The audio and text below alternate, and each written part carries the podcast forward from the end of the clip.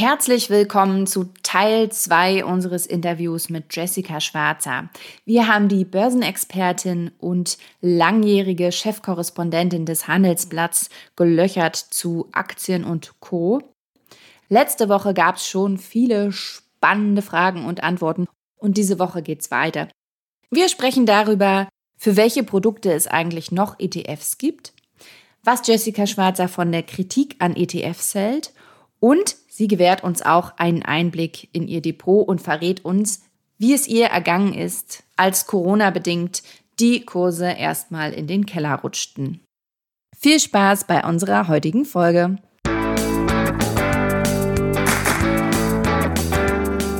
Auf Geldreise, der Finanztipp-Podcast für Frauen mit Anja und Annika. Ja, Anja und ich sind ja, Anja hat es gerade schon angesprochen, ETF-Fans, einfach wegen der niedrigen Kosten und weil es so einfach ist zum selber machen.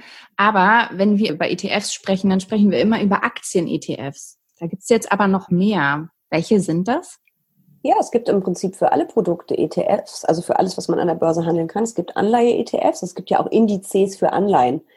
Es gibt äh, Rohstoff-ETFs, wobei das sind dann ETCs, Exchange Traded Commodities. Mhm. Und das sind dann, ähm, kleiner Einschub, äh, das sind dann im Grunde äh, Schuldverschreibungen und keine Fonds mehr. Und Fonds sind Sondervermögen. Das heißt, wenn, der, wenn der, die Bank, von der das oder die Fondsgesellschaft, von der der, der ETF kommt, pleite geht, dann ist das Geld auf einem separaten Konto von dem ETF und das geht nicht in die Insolvenzmasse. Wenn das okay. aber bei einer Schuldverschreibung passiert, wie bei Zertifikaten oder eben auch bei den ETCs, dann ist man da mit drin. Das ist ein bisschen riskanter. sollte man einfach nur einmal gehört haben. Also es kann man auch auf Anleihen, äh, auf, auf Anleihen, auf Aktien, Rohstoffe gibt es. Äh, es gibt eigentlich alles. Mhm. Und kann man das irgendwie unterteilen und sagen, was da für wen geeignet ist? Das hat wieder ein bisschen mit deiner Strategie zu tun, ne? wofür du dich entscheidest. Wenn du sagst, du möchtest Aktien und Anleihen in deinem Depot haben, dann suchst du dir eben die entsprechenden Indizes aus und suchst dir dann dein entsprechendes Produkt, deinen entsprechenden ETF aus. Und wenn du unbedingt auch auf ähm, Rohstoffe setzen möchtest, was ehrlich gesagt relativ äh, riskant ist und für Privatanleger nicht ganz so einfach, ähm, weil mhm. die ticken schon noch mal ein bisschen anders, die Rohstoffmärkte, ähm, dann kannst du dir natürlich auch ein ETC angucken. Also das kommt immer, man überlegt sich erst, wo will man investieren also wie viel Aktien, wie viel Anleihen etc. pp. Und dann überlegt man, will ich global anlegen, will ich nur in Europa anlegen, ähm, will ich Anleihen von guten Schuldnern, vielleicht mische ich auch ein paar schlechtere wegen der höheren Zinskupons dazu. Das überlegt man sich zuerst, sucht sich dann den passenden Index aus und dann geht man auf, äh, zur Auswahl des ETF über. Mhm. Mhm. Ist aber eigentlich gar nicht so schwierig. Okay. Wir haben es ja jetzt schon angesprochen. Ähm, Vorteil ETF definitiv geringe Kosten. Ähm, wo siehst du dann noch die Vorteile beziehungsweise die Nachteile vielleicht auch eines ETFs? Die haben wir ja bisher noch nicht angesprochen. Also ETFs, sagen, sagt ja der Name, sind Indexfonds, die ähm, einen Index eins zu eins abbilden. Das heißt, ich bekomme, wenn wir jetzt den DAX als Beispiel nehmen, die Rendite, die auch der DAX liefert, abzüglich minimaler Kosten. Wie du ja schon sagtest, die sind winzig ich kriege nicht mehr, aber ich kriege eben auch nicht weniger. Man kann natürlich jetzt sagen, es ist ein Nachteil, dass ich nicht mehr kriege. Ein guter Fondsmanager schlägt den DAX vielleicht, da habe ich dann mehr Rendite. Schlechter Fondsmanager schlägt, schlägt ihn aber auch eben nicht, also ne, für und wieder.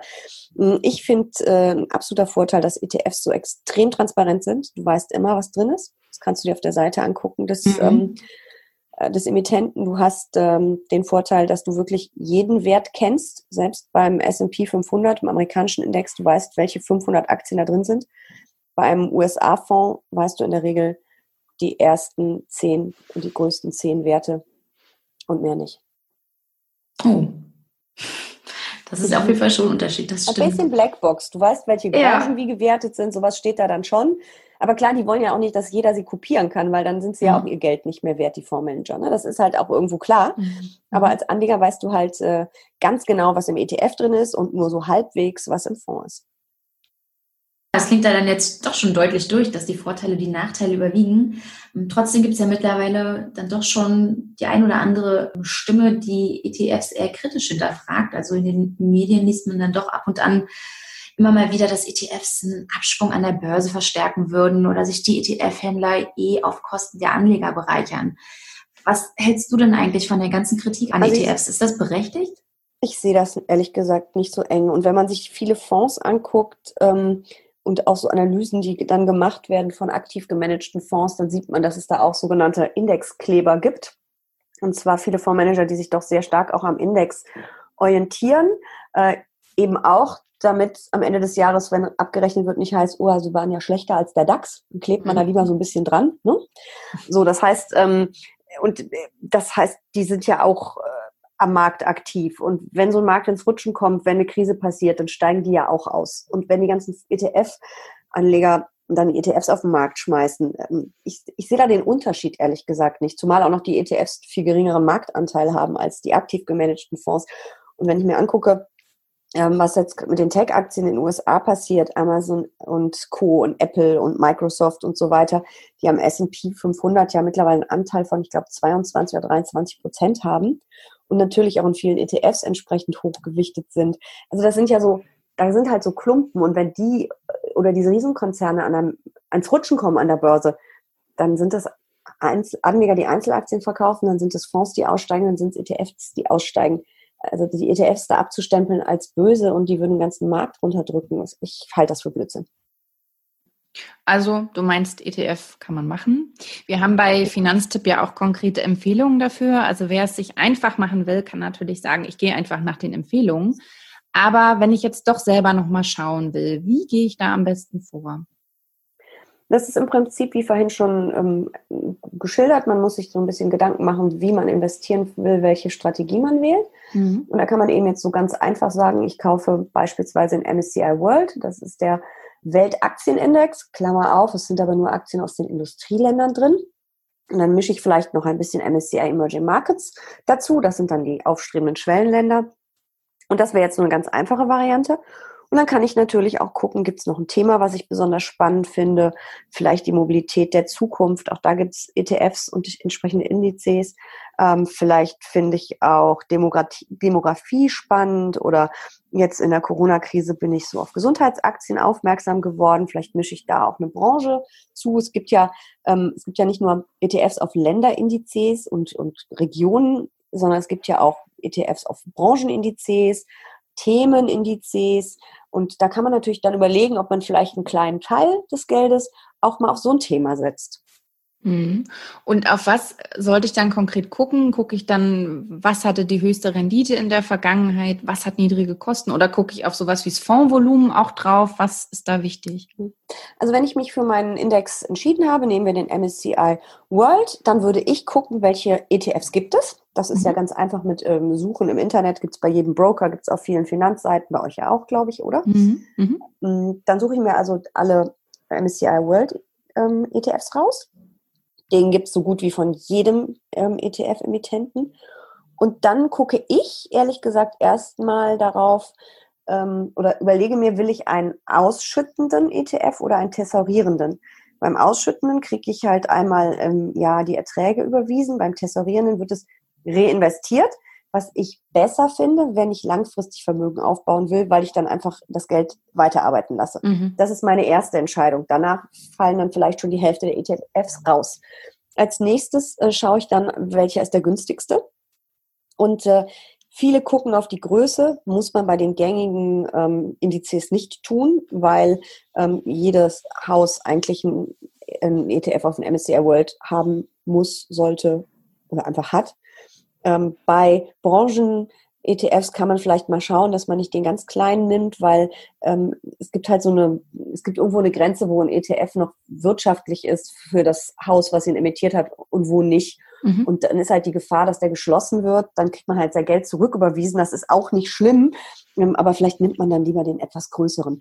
Aber das ist bei so Indizes wie einem DAX, einem S&P 500 oder MSCI World, da passiert das nicht. Was wäre groß oder klein vom Fonds? Ich habe ehrlich gesagt gerade überlegt, was da die Summe war. Ich kann es euch ehrlich gesagt nicht sagen. Okay, ja, kein Ding. Mhm. Mhm. Und hast du noch Tipps für uns, wenn wir kaufen? Also zum Beispiel ist es ja so, dass ich nicht unbedingt am Sonntagabend einen ETF-Sparplan eröffnen sollte, habe ich gelesen, oder? Wann ich den eröffne, den Sparplan, ist doch eigentlich wurscht. Unabhängig vom Sparplan, also ähm, wenn ich dann immer mal wieder was reinschieße sozusagen, ähm, Sieht das ja. da dann irgendwie anders aus?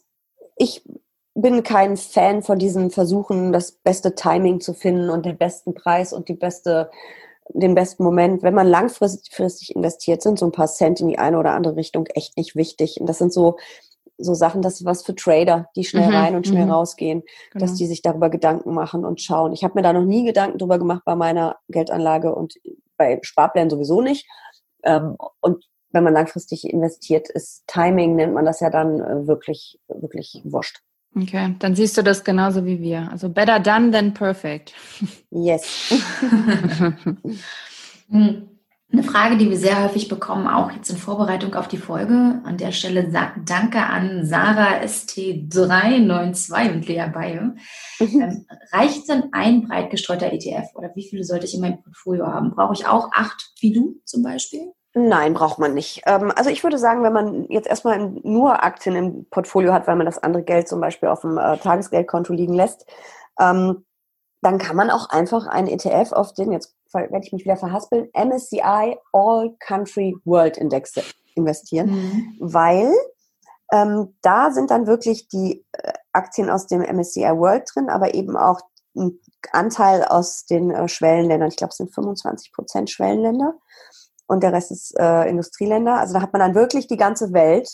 Mhm. Äh, da sind hunderte von Aktien drin, ähm, über tausend sogar. Also das ist ähm, wirklich dann ein so großer Korb, dass man ähm, da auch gut mitfährt. Überhaupt kein Problem. Und eigentlich gleich daran anschließend, wie viel haue ich denn dann da rein? Also beispielsweise bei einem Sparplan. Häufig heißt es ja dann tatsächlich, okay, je mehr, desto besser. Ähm, natürlich vor allem, wenn wir die Rentenlücke verkleinern wollen. Da stimmt das ohne Frage. Aber ich persönlich finde die Aussage tatsächlich schon wieder ziemlich unbefriedigend. Haben wir da irgendwie eine Zahl? Gibt es da irgendwas, was du rätst? Ähm, ich würde auch sagen, so viel wie möglich. Okay. Ähm, ja, wobei man muss natürlich dann immer seine, seine eigene Strategie noch im, ähm, im Blick haben. Also 100% Aktien ist ein bisschen viel Aktien, also dann sollte man noch vielleicht in Anleihen und so weiter. Aber ich ähm, habe es immer so gemacht, ich habe mit relativ kleinen Raten angefangen von 50 oder 100 Euro und mhm. als ich noch fest angestellt war, habe ich bei jeder Gehaltserhöhung das erste, die erste Abrechnung abgewartet und dann habe ich die Hälfte von dem, was ich mehr netto hatte, sofort in den nächsten Sparplan gepackt oder eben einen bestehenden erhöht. Das ist ganz gut, dass du das gerade ansprichst, weil wir haben noch eine weitere Frage bekommen von Casual Lumpy. Mhm. Lieber 100 Euro in ein ETF hauen oder die, die Sparquote halbieren und dann wirklich zwei ETFs nehmen? Auch das kommt wieder auf die Strategie an. Wenn ich äh, sage, ich möchte 50 Prozent Schwellenländer und 50 Prozent ähm, Industrieländer, dann brauche ich zwei ETFs. Wenn ich sage, die Mischung, die ähm, MSCI, das ist ja der Indexanbieter, sich da in dem All Country World ausgedacht hat, ist genau meine, dann reicht einer. Also ähm, mhm. ich habe, ich glaube, Sparpläne auch, jetzt muss man schwer überlegen, auf drei ETFs und äh, erhöht die halt immer mal wieder. Mhm. Und ähm, drei von denen eben sieben oder acht, die in meinem Depot sind, acht. Ähm, das ist, das ist auch sehr individuell. Das kann man nicht pauschal beantworten, leider. Ach, schade. Ganz so einfach ist es dann eben doch nicht, aber es ist schon ziemlich einfach. Ich merke schon, wir machen, glaube ich, demnächst noch eine etwas ausführlichere Folge zum Thema Strategie, weil das, da gibt es ja dann auch noch ein bisschen mehr drüber zu erzählen, aber ich super gut, dass dabei. du da. Ja, sehr gerne. Ich wollte gerade sagen, super gut, dass du uns da schon Einblick gewährst. Das ist wirklich top. Ja, wir hatten ja jetzt gerade spannende Zeiten auch an der Börse, weil gerade zu Beginn von Corona sah es ja da gar nicht gut aus. Die Indizes sind alle nach unten gerauscht und psychologisch ist es ja schon ein hartes Brett, das zu sehen, wenn so mein Depot an Wert verliert. Und trotzdem hört man ja dann immer wieder, es ist jetzt ein guter Zeitpunkt, um eben weitere ETF-Anteile nachzukaufen. Aber wenn ich jetzt gerade starten will, dann ist es vom Gefühl her vielleicht gar nicht so leicht. So ging es dir ja auch, Anja, ne? dass du gesagt hast, jetzt warte ich lieber, lieber erstmal ein bisschen ab, bevor ich den Sparplan ja, starte. Weil man weiß ja auch irgendwie gar nicht, geht es jetzt noch weiter runter, ärgere ich mich irgendwie im Nachhinein, wenn ich jetzt eingestiegen bin und wie ist es bei dir, Du wirst dich im Nachhinein freuen. Du wirst dich freuen im Nachhinein, dass du in der Krise eingestiegen bist. Und wenn es noch weiter runtergegangen ist, ist das ja gut für dich. Weil du das ist doch wie auf dem Markt. Du ja, kaufst auch nicht ja. die teuersten Kartoffeln, sondern die billigsten. Weil du dann dir auch ein paar mehr Kartoffeln leisten kannst. Und so ist es doch auch mit Sparplänen. Wenn du 100 Euro investierst und der Fonds, also ETF kostet 100 Euro, kriegst du einen Anteil. Halbiert sich der Preis vom ETF, kriegst du aber zwei ähm, Anteile. Also du musst, solltest ja möglichst, ne, der Gewinn liegt halt dann auch im Einkauf. Und deswegen ist es ja eigentlich super in der Krise ähm, einzusteigen. Und ich freue mich ehrlich gesagt immer, wenn die Aktien ein bisschen zurückkommen, weil man dann eben nachkaufen kann. Das ist psychologisch nicht einfach. Das ist wirklich so. Da hast du recht. Wenn mhm. man da ständig diese roten Vorzeichen sieht und diese dramatischen Börse vor acht Sendungen im ersten, äh, das ist natürlich nicht schön und es fühlt sich wirklich auch nicht gut an. Man kann man auch mal im Bauch krummeln, aber am Ende freut man sich doch, wenn sich die Kurse wiederholt haben, dass man dabei war. Okay, also ordentlich zuschlagen in dem Moment. Unbedingt. Wenn man sich das leisten kann, wenn man das Geld eben nicht braucht und das Risiko eingehen kann, unbedingt. Ja, es hört sich ja an, dass du, als wenn du da eher auf jeden Fall cool wärst, aber musstest du das auch, ich hoffe, trotzdem lernen? Also war das oh, so ein Learning, was du mitgenommen hast? Also das ist ein Thema Psychologie, hast du gerade ja schon wirklich angesprochen wir neigen ja zu Angst und Panik und wir sind mhm. ja Menschen, wir sind ja keine Roboter. Und die Wirtschaft, Wissenschaft hat sich auch von dem Homo economicus, das war ja so ein rational denkender Investor, ja. längst verabschiedet, ähm, weil wir eben so nicht funktionieren und auch Profis funktionieren so nicht. Und auch Wirtschaftsjournalisten und Finanzjournalisten und Buchautorinnen funktionieren so nicht. Hm, wichtig ist, dass man eben eine Strategie hat und so ein paar Regeln, die man einfach befolgt. Und das ist bei mir eben eine sehr langfristige Strategie. Ich weiß genau, wann ich was tue. Und eine meiner Regeln ist, bei Kursrückgängen nachzukaufen, wenn ich Geld übrig habe. Und äh, ich habe im März nachgekauft und das war ätzend. Ich habe, glaube ich, am 11. oder 12. März nachgekauft. Wir hatten das Tief dann, glaube ich, am 15. und 16. rum, ein paar Tage später, aber es ging richtig noch runter, während ich schon mhm. eingestiegen mhm. war. Nochmal so richtig jeden Tag ein paar Prozent. Und das hat dich und, dann nicht ähm, gewurmt? Doch, ein bisschen schon wahrscheinlich. Oder? Und es ist auch ein fürchterliches Gefühl gewesen, diese Kaufaufträge einzugeben, weil ich wirklich gedacht habe, boah, was tue ich da? Und wenn das so weitergeht und boah. Aber ich habe gesagt, das ist deine Regel und das machst du jetzt auch. Mhm. Und dann habe ich wirklich zwei, drei Tage immer wieder gedacht, oh weia, das nicht zu früh war. Aber es gibt, das sind wir wieder beim Market Timing. Es wird an der Börse weder zum Einstieg noch zum Ausstieg geklingelt. Es sagt dir keiner, hier mhm. ist oben, mhm. hier mhm. ist unten und morgen gibt es einen Crash. Das tut, und deswegen muss man da einfach auch mal ein bisschen mutig und beherzt sein. Und ich bin überzeugt, die Weltwirtschaft wird wieder wachsen. Die Kurse werden sich erholen, haben sie ja dann auch. Ja. War in dem Moment überzeugt und habe gedacht, okay, und wenn es zehn Jahre dauert, dauert es zehn Jahre. Mhm. Und dann habe ich nicht alles schon investiert, aber einen Großteil von dem, was ich hätte investieren können. Und äh, ja, und dann sind mir die Börsen weggelaufen. Der Rest liegt jetzt noch auf dem Investmentkonto. aber gut, das passiert eben dann auch. Ne? Aber das fühlt sich nicht gut an. Nein, überhaupt nicht. Mhm, okay. Aber Market Timing ist, wie du aber schon gesagt hast, ist wirklich so schwer. Und ähm, es gibt da ja auch Börsenweisheiten, die davon davor ja. warnen, ne? greifen nie in ein fallendes Messer. Das ist natürlich, an die denke ich dann natürlich in so einem Moment auch, ne? Wenn es dann, wenn du dann schon einsteigst und denkst, oh Gott, ist das Messer, wie weit fällt das noch? Mhm. Wie blutig wird das noch? Greife ich da jetzt voll rein? Aber ja, aber wenn man eine langfristige Strategie hat, äh, dann kann man das ja wagen. Mhm, ja. Bei Einzelaktien ist das natürlich deutlich schwerer, weil ne, bei Wirecard sind auch beim Kursrutsch einige eingestiegen und haben es nicht wahrhaben wollen und gesagt, die berappeln sich schon wieder und dann geht es immer, immer weiter ja, runter. Ja, ich kenne da auch einen, der das gemacht hat. Ja, mein ja. Spiegelgelddepot war sie auch. Also mhm. ist sie. Ah, ja, ja das okay. ist wie gesagt mein Spiegelgelddepot, alles gut. Na Gott sei Dank. Also nicht gut, ja. aber ähm, ja, doch, gut.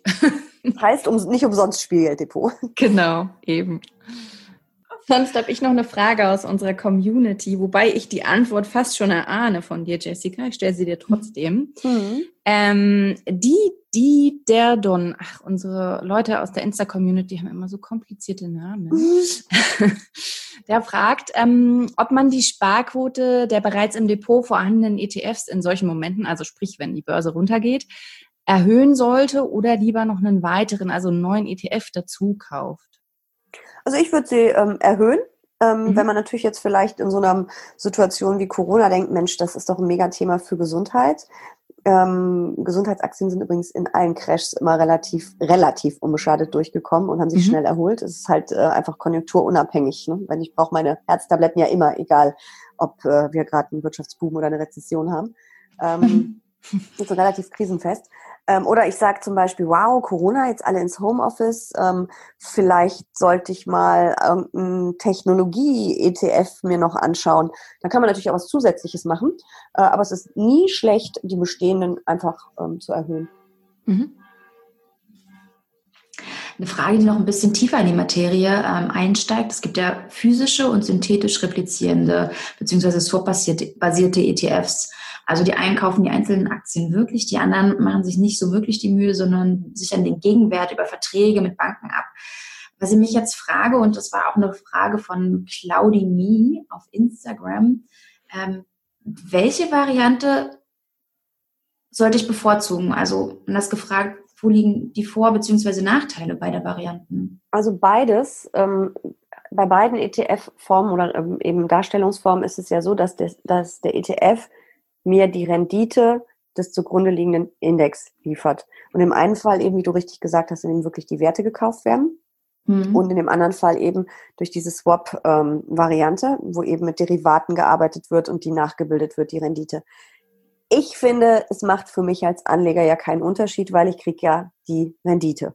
Also mhm. ich kriege ja trotzdem den Index oder die Rendite des Index. Es gab vor vielen Jahren, so einer Finanzkrise, da wirklich mal eine sehr hitzige ähm, Diskussion drum. Da hat sich, glaube ich, die Branche auch keinen Gefallen mitgetan, wo wir dann auf einmal so eine Panik ausbrach, oh Gott, wie gefährlich ist das? Ich halte das für nicht gefährlich, diese äh, geswappten. Aber das hat damals dazu geführt, dass immer mehr äh, Häuser wirklich umgestellt haben und es gibt gar nicht mehr so viele swap-basierte ETFs. Der Vorteil bei dieser Variante ist aber, die sind kostengünstiger. Das heißt, wenn ihr eben ETFs auswählt und ihr den, den günstigsten, kann das sein, dass der geswappt ist. Ich finde mhm. das nicht schlimm. Ähm, ich finde diese Diskussion müßig. Es ist aber irgendwie ziemlich kompliziert und geht tief ins Detail. Hm, ich schaue da ehrlich gesagt nicht hin. Ich sehe aber immer öfter, dass ich überhaupt keine geswappten angezeigt kriege, weil es davon eben immer weniger gibt. Also ist das ähm, Auswahlkriterium tatsächlich zweitrangig, ja? Ich finde ja. Okay. Wir haben jetzt noch ein paar Stichworte auf unserer Liste, die wir gerne noch mit dir thematisieren würden. Und zwar Stichwort Sicherheit. Kann ich mich auch irgendwie dagegen absichern, dass die Kurse fallen oder muss ich das dann tatsächlich schlichtweg aushalten?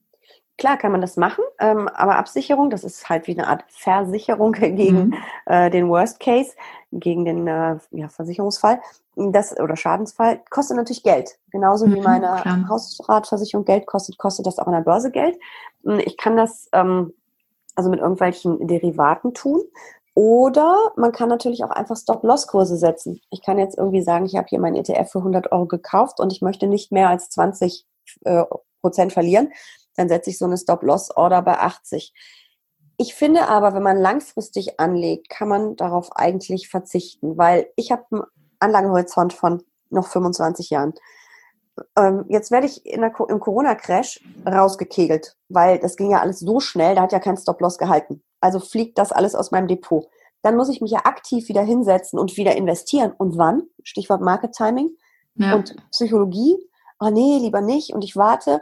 Und es passiert ganz, ganz oft, dass dann dass Anleger, die raus ausgestoppt, sagt, nennt man dann, wurden, also rausgeflogen sind, den Einstieg nicht wiederfinden. Am Ende kaufen sie dann teurer zurück. Also ich bin da ähm, kein großer Fan von. Man kann das machen, man kann sich da mal ein bisschen drüber informieren, aber wenn man sehr langfristig anlegt, ähm, muss man das nicht unbedingt tun. Und wenn du sagst, du bist kein großer Fan von, dann, dann machst du das dann wahrscheinlich auch nicht? Nein, ich habe eine Webinarreihe witzigerweise in der Krise gemacht mit IG. Das kann man sich, glaube ich, im Netz auch noch angucken. Da ging es um äh, Risiken.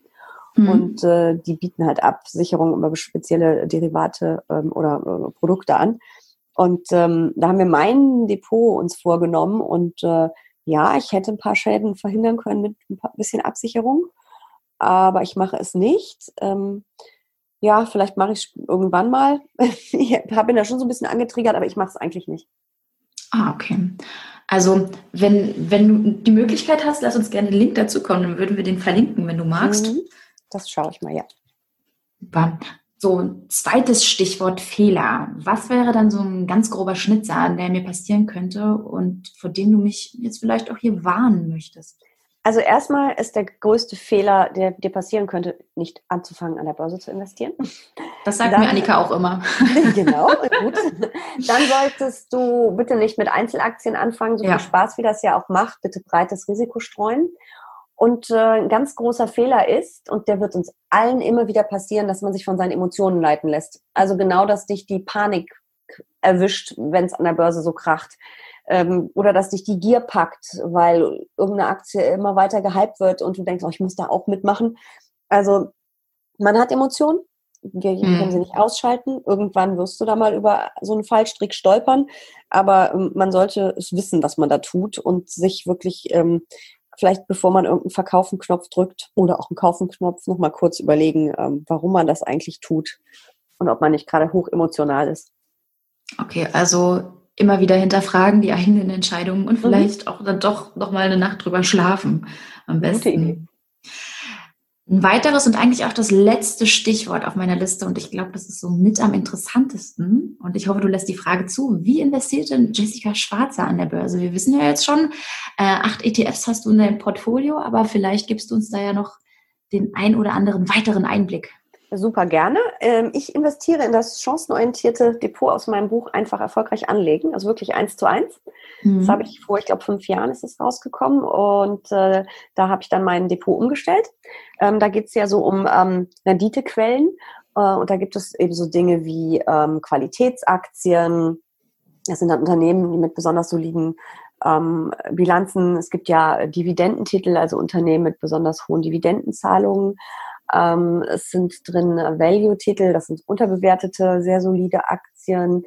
Ähm, es sind natürlich Nebenwerte drin, weil so kleinere, wendigere Konzerne haben natürlich ganz andere Wachstumsraten als so ein ähm, wahnsinnig, ähm, ja, sagen wir mal, ja, Dickschiff in DAX, das man nicht so schnell drehen kann. Ne? Die sind halt in einem ganz anderen Unternehmenszyklus und haben ein ganz anderes Wachstum.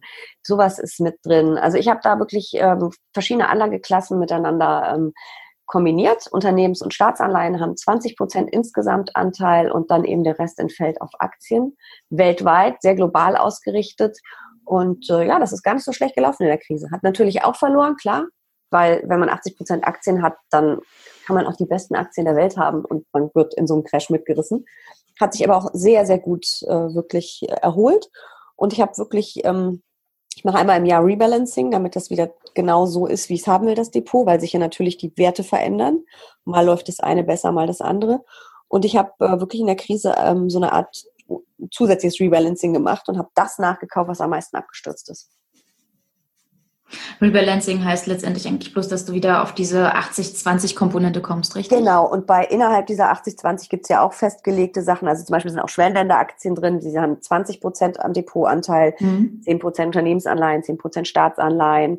Ähm, ich, Rest weiß ich immer nicht genau, wie die, Entschuldigung, die Stücklung ist. Ich glaube, es sind 15 Prozent Qualitätsaktien. Ähm, also so ist das alles aufgeteilt und da gucke ich dann immer, stimmt das noch oder muss ich da irgendwie ein bisschen nachjustieren? Und das macht man ja entweder, indem man verkauft oder indem man kauft oder beides. Ich versuche, wenn es irgendwie möglich äh, ist, äh, es nur über Zukäufe zu machen.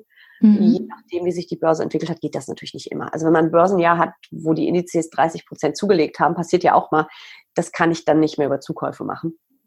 Aber in so normalen Jahr, Jahren geht das. Ja, du hast ja gerade schon angesprochen, dass du da eher so ein bisschen, ich sag jetzt mal, risikoorientiert bist mit deiner 80-20-Aufteilung. Mhm. Ähm, meinst du, du wirst das dann, ich sag jetzt mal, wirklich mit zunehmendem Alter reduzieren? Das ist ja so, so die gängige Regel, vor allen Dingen auch, ich sag mhm. jetzt mal, für die, die nicht so tief in der Materie stecken wie du.